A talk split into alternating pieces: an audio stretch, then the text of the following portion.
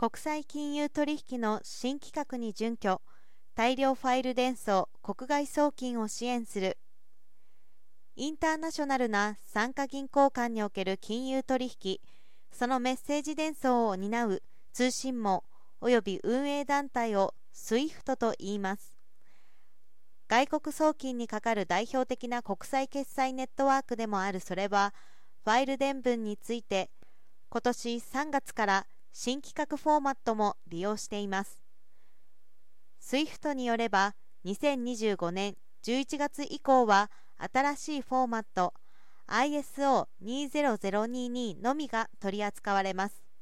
よって外国送金を利用する金融機関並びに金融機関との間で外国送金ファイルを授受する企業は既存 MT フォーマットの利用期限である同年同月までに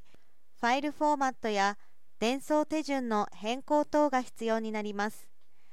NTT データは金融機関向けに提供している大量ファイル伝送サービスアンサーデータポートにて24年度下期に ISO20022 への対応を行います。金融機関と企業等のファイル伝送を仲介する同サービスが新フォーマットに対応することにより大量のファイルをホストで伝送する企業は上記期限以降もホストでの外国送金を継続できます。同サービスの照合機能により外為業務における照合電子化も実現されます。金融機関とデータを授受する企業等から受け付けるファイルフォーマット伝送手順について従来の固定帳ファイル全銀手順に可変帳ファイル JX 手順を追加します上記新フォーマットが可変帳ファイルであることを踏まえました今回の対応により内国送金等で金融機関が利用する同サービスへ伝送する際に用いるコネキュア回線を外国送金でも流用可能となります。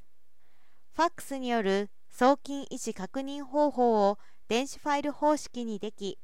金融機関、企業双方での意思確認事務の DX が実現し、事務負荷の軽減につながります。